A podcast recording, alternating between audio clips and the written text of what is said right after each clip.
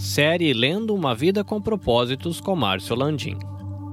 Capítulo 23 Como crescemos? Efésios 4,15 diz: Deus quer que cresçamos em tudo como Cristo. No versículo 14, o propósito disposto para nós não é que continuemos como crianças. Deus quer que você cresça. O objetivo do Pai é que você amadureça e desenvolva as características de Jesus Cristo. Infelizmente, milhões de cristãos envelhecem, mas nunca crescem. Emperram numa perpétua infância espiritual, permanecendo de fraldas, enquanto poderiam já estar adultos. O motivo para isso é que nunca pretenderam crescer. Porque crescimento espiritual não é algo automático. É necessário que haja um compromisso voluntário. O discipulado, que é o processo de se tornar semelhante a Cristo, sempre começa com uma decisão. E isso é tudo que você precisa para começar: decidir-se tornar-se um discípulo.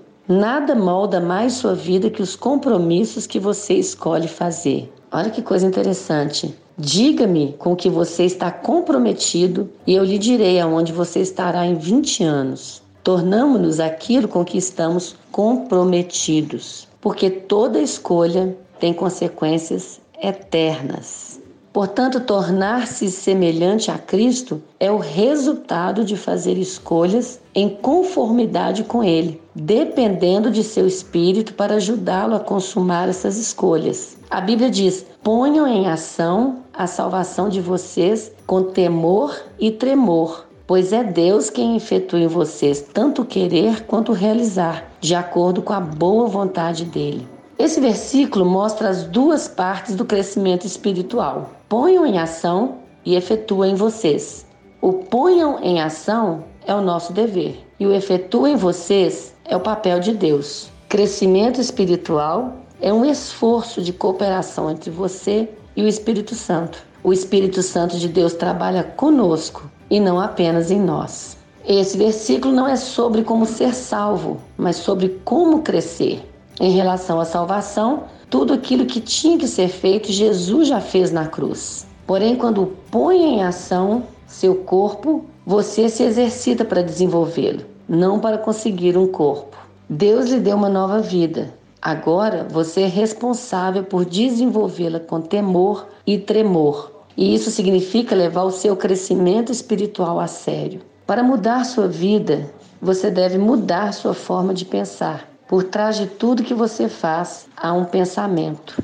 Todo comportamento é motivado por uma crença e toda ação é estimulada por uma atitude. A Bíblia diz: deixem que Deus os transforme em nova pessoa, mudando a maneira de vocês pensarem. Seu primeiro passo em direção ao crescimento espiritual é começar a mudar sua forma de pensar. Deve haver uma renovação espiritual de seus pensamentos e atitudes. Toda mudança ocorre primeiro em sua mente. Então, para ser semelhante a Cristo, você deve desenvolver a mente de Cristo. O Novo Testamento chama esse desvio mental de arrependimento, que em grego quer dizer literalmente mudar de ideia. Você se arrepende sempre que muda sua maneira de pensar, ao adotar a forma de Deus pensar sobre si mesmo, sobre o pecado, sobre Deus, sobre as outras pessoas, sobre a vida, seu futuro e sobre tudo mais. Você assume a perspectiva e o enfoque de Cristo.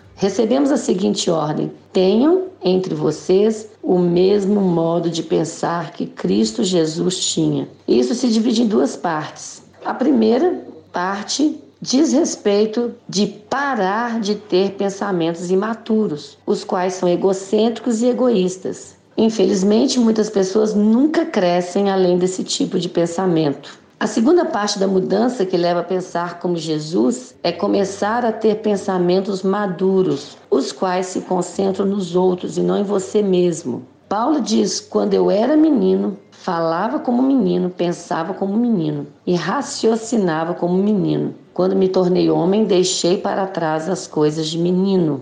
Hoje, muitas pessoas presumem que a maturidade espiritual é medida pela quantidade de informação bíblica e de doutrinas que conhecem. Embora essa seja uma das dimensões da maturidade, mas não é tudo. A vida cristã é muito mais do que credos e convicções, ela inclui conduta e caráter. Em João 15, Jesus diz que devemos permanecer nele. Se permanecermos nele e ele em nós, nós daremos frutos. Se permanecermos nele e ele em nós, nós podemos pedir o que quisermos que nos será dado. Ter maturidade é muito mais do que ter conhecimento. Ter maturidade é ter intimidade com Jesus, porque ele fala que os seus segredos ele conta para aqueles que o temem. Então você quer ser um cristão maduro, ter a mente de Cristo, pensar como Cristo, precisa começar a buscar Jesus e ter essa intimidade para que os seus atos sejam coerentes com a sua fé e as suas crenças sejam respaldadas por um comportamento cristão. Uma pergunta para meditar: em que área preciso parar de pensar do meu jeito e começar a pensar do jeito de Deus?